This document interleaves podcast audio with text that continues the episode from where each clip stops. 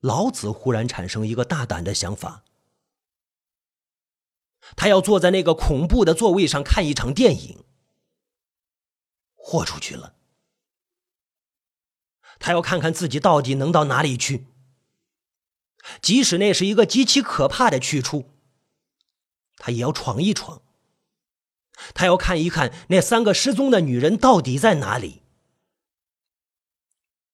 他很正式的到文经理那里买了一张票，二十四排四号。文经理苦着脸劝他，他却没有动摇。这场电影观众依然很少，稀稀拉拉只有几十个人，剧院里显得空荡荡的。老子的旁边没有人，他感到很孤独。好像四周的黑暗中有无数眼睛在看着他，他的眼睛不时的朝左右张望，没有什么可疑的人出现。演的是一个老片子，日本导演黑泽明的《六个梦》。一个军人走在夜路上，啊，那是在梦中。四周黑乎乎的，远方的山上有昏暗的纸灯笼，随风摇摆，好像是阴间。他走了一条长长的隧道，很黑很黑的隧道，那好像是一条穿越生死的通道。他的脚步声很响，哐，哐，哐。接着，他听见了身后有狗叫声，越叫越急。他一直朝前走，终于出去了，却听见隧道里传出更多人的脚步声。很整齐，越来越真切。他回过头去，看见了一队整齐的士兵，他们的军帽压得很低，好像没有眼睛。老子看了看脚下，地上黑乎乎的。他用脚踩了踩，很硬实。然后他又朝前面看了看，一排排的空椅子，稀稀拉拉坐着一些观众，没有人回头。突然，有一个女人出现了。她来到最后一排，走进来，坐在老子右侧的座位上。老子的心提起来，这么多的空座位，他为什么仅仅挨着自己坐下来？这个女人一定有问题。他的心狂跳起来，但是他不能转过脸去看她。他假装还在专注的看电影，但注意力全部都在身边这个人身上。他能感觉到他的脸色在银幕光的映衬下很苍白。那个女人，那个女人一动不动，看电影。电影快演一半了，他还是没有进一步的行动。老子实在是承受不住那种心理上的压力，猛地一转头。看了他一眼，那是一个挺漂亮的女子。他感觉到老子在看他，也转过头来，木木的看了他一眼。他的脸果然很白。现在剧院无边的黑暗中，老子又觉得他好像不是在看他，是，而是透视了他的脑袋，看他的另一边。那眼神。很吓人。老子吸了一口凉气，赶紧把头转回来。这个时候，他感觉到左侧的座位上也来了一个女人。那个女人紧紧的挨着老子坐着，看电影。老子一下子觉得自己被挟持，两边都有人，他有点窒息感。他意识到，他要想走出去，似乎是不太容易的事了。他情不自禁的扭过头，看了左侧一眼，这一看差点魂飞魄散。左侧也坐了个女人，这个女人和右侧的女人长得一模一样，而且也穿着黑色的雨衣。这个女人也漫不经心地看了他一眼，那眼光好像是在看他，又好像不是在看他，而是穿过他看向右侧那个女人。这个时候，荧幕上的画面突然变了，出现了洪都剧院，不过，不是现在的洪都剧院，很新。它旁边的建筑低矮而破旧，那店铺门匾的字都是繁体字，街上的行人穿的都是旧时代的衣裳，那好像是六十年前的场景。呃，老子忽然想起了那行字：一九三九年四月十七日。剧院里其他人似乎没有感觉到这有什么奇怪，仍然很安静。接着，他感觉到自己像犯了羊角风一样，脑袋轰隆一声，啊啊，全身抽搐起来。他飘飘忽忽看见荧幕上出现这样一个画面：有一个男人穿着长衫，在剧院门口徘徊。他站在那颗比自己现在年轻六十岁的太阳底下，四处张望，焦急地等待着什么。终于，一个女人走来，男人和女人一起走了进去。老子想在荧幕里面寻找香萍，寻找自己的女朋友，或者寻找到另外两个女性，可是人海茫茫，根本就没有他们的踪影。很快，那个画面就过去了。电影《六个梦》继续在播映着，好像刚才是幻觉。当老子的身体恢复了常态的时候，看旁边的两个女人，她们都已经不见了，散场了，灯光大白，原来是个梦啊。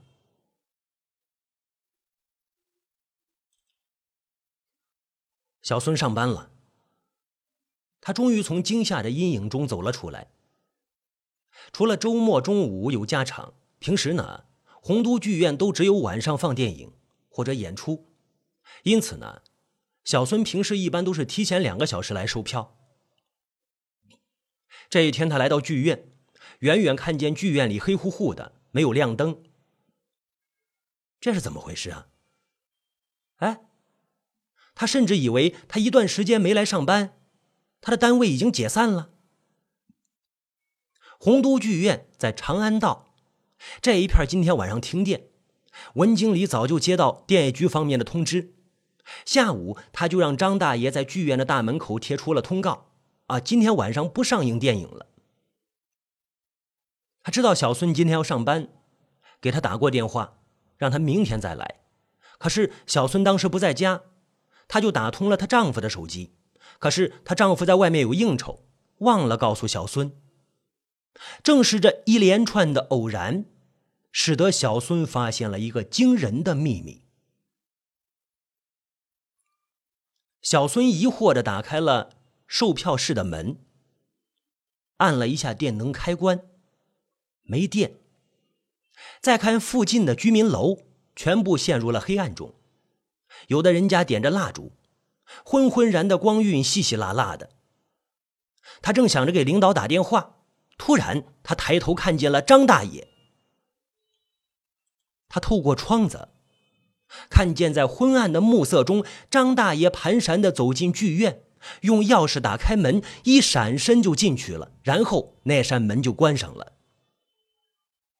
停电了，剧院里黑乎乎的，什么都看不见。张大爷进去干什么呀？小孙的心砰砰砰砰跳起来，他没有声张，从抽屉里摸出了手电筒，轻轻走进去。他走进剧院，里面一丝光亮都没有。张大爷，他叫了一声，剧院里有回声，他的声音跌跌撞撞的又反弹回来，很恐怖。没有人回答。他把手电筒打开，一束惨白的光柱射出去，慢慢的移动。如果是一盏灯，那么剧院里的情景都会显露在他的视野中，他在刹那间就能够知道这个地方有没有险情。可是手电筒的光只能照到一个座位那么大的面积，其余的地方都是一片不见底的黑暗。这让他更加害怕。那个圆圆的光柱缓缓移动，一个个椅子空着，舞台空着，过道空着。张大爷，张大爷，他又颤颤的喊了一声，还是没有人回答。不是他明明看见张大爷走进来，他能到哪里去呢？难道他藏在哪个座位的下面了？这个剧院除了这个入口的大门，里面还有三个门，一个是舞台后面的角门，还有两个侧门通向厕所。哦，是不是他从角门走了呢？可是如果他走了，他不可能不关这个入口的大门呢。也许他是摸黑从侧门出去解手了。小孙打着手电筒来到侧门。看见这个门在里面锁着，他又来到另一个侧门，那个门也在里面锁着，有点慌乱了。磕磕绊绊的从银幕旁走到角门边，那角门也在里面锁着，他蓦地就感觉到了危险，他后悔不该走到剧院的最深处来，现在他想回到入口。中间的路途变得十分遥远，很难跨越了。他要走过那狭窄的过道，而两边的空椅子下面都是黑乎乎的，哪一排都可能突然伸出一只枯槁的手。张大爷，大爷，他的声音里都透着哭腔了。他多么希望张大爷此时一下子打开剧院的门，然后笑哈哈的出现，说：“小孙，我逗你玩呢。”可是。可是剧院里一片死寂，他猛地朝外面跑去。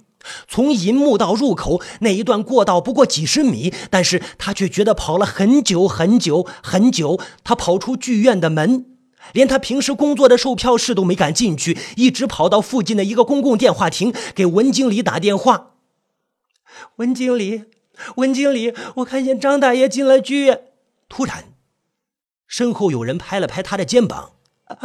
他猛地回头，看见张大爷正在他身后站着，他的脸似乎不像平时那么和善。张大，小孙一时不知道该说什么。你今天怎么来了？张大爷盯着小孙问道。小孙都快要吓死了。我我不不知道今天停电。你在给谁打电话呀？我在给。你怎么了，小孙？文经理在话筒里问着。没没没没怎么。小孙只好对着话筒说着：“今天停电，你怎么没通知我啊？”文经理就在电话里跟他解释了一番。放下电话，小孙强颜对张大爷笑了笑：“张大爷，我得走了。”走吧，这儿也没什么事儿。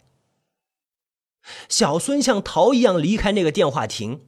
你还没给钱呢！那个电话亭的老太太喊着。小孙没有回家，他去找文经理了。他上次受惊吓在家里休息的时候，老子曾经到他家看望他。他知道这个年轻人一心想弄清楚真相，于是，在路上，他也给老子打了个电话。小孙、文经理、老子三个人在文经理家附近的一个茶馆见面了。听他讲完事情的经过，大家把注意力都集中在这个张大爷身上。他可能是进去找什么东西吧，你只是没看见他罢了。”文经理说道。不会的，我喊他，他为什么不答应呢？他年龄大了嘛，耳朵背，一定是没听见你喊他。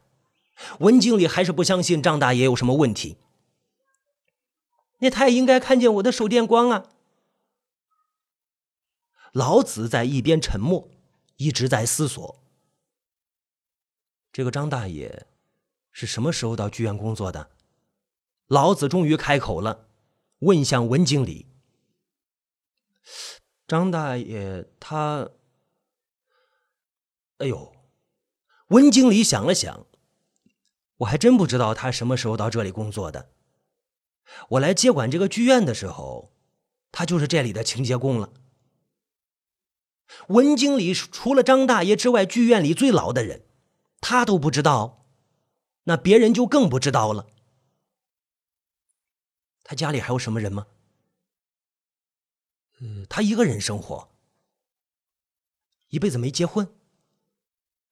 呃，听说他年轻的时候结过婚，第二天一早，那个女人不知道为什么就跑了，再也没回来。之后他就再也没找过女人。老子打了个冷战。那个女人为什么跑呢？不可能是移情别恋。移情别恋需要时间，也不可能是因为父母包办不情愿。如果是那样，他在结婚之前为什么不跑呢？那个夜晚究竟发生了什么事？他看见了什么？他住在哪儿？老子继续问道。他一个孤苦伶仃的老人，工资低，没有房子，就住在剧院的值班室里。这个剧院就是他的家。老子莫名其妙的楚然一惊。平时他有没有什么异常的举动？没有啊。哎，他好像有洁癖。小孙插嘴道。老子把头转向他，为什么这么说？剧院每天有那么多人出入，他却把剧院打扫的一尘不染。你不要乱讲，他那是尽职尽责。不是，平时没事的时候，我们看见他永远在洗衣服。老子的脑海中出现一个老头在阴影里搓衣服。他的神态恶狠狠的，好像他这辈子跟衣服有什么仇恨一样。他的心里画了一个大大的问号。几天后，老子就听说小孙又出了什么问题，好像得了疫病。老子和文经理立即到他家里探视。小孙坐在床上，披头散发，又哭又叫，歇斯底里。她丈夫抱着她，不停的安慰她。小孙的丈夫面容愁苦，极其憔悴。小孙，你怎么了？文经理轻轻的问道。你管不着。小孙面露凶相。小孙的丈夫抱歉的摇摇头，示意他们坐下。他什么时候变成这样的？老子问他丈夫。昨天他还好好的，昨天晚上。他接到一个电话，我也不知道那电话是谁打来的。他跟那个人说了好半天，然后他就跟我说他要出去一下，我也没问他去见谁，他就走了。大约两个小时之后，他回来就变成这个样子了。别说我，我不爱听。别说我！小孙凶悍的吼道：“你带他去医院了吗？”文经理没理睬他，继续问她丈夫：“去了。”医院给他打了一点安定剂，好了一些。今天早上又犯病了，每次犯病大约半个小时就好。问他刚才的情形，他一点都不知道。你才不知道呢！你才不知道呢！小孙呲牙咧嘴的说着。文经理就说：“一定是上次受刺激留下的后遗症。”老子没有说话，一直在听。他偶尔看了看小孙，发现他正盯着自己。他觉得小孙的眼睛后面还有一双眼睛，那双深藏的眼睛杀气腾腾，他的心抖了一下。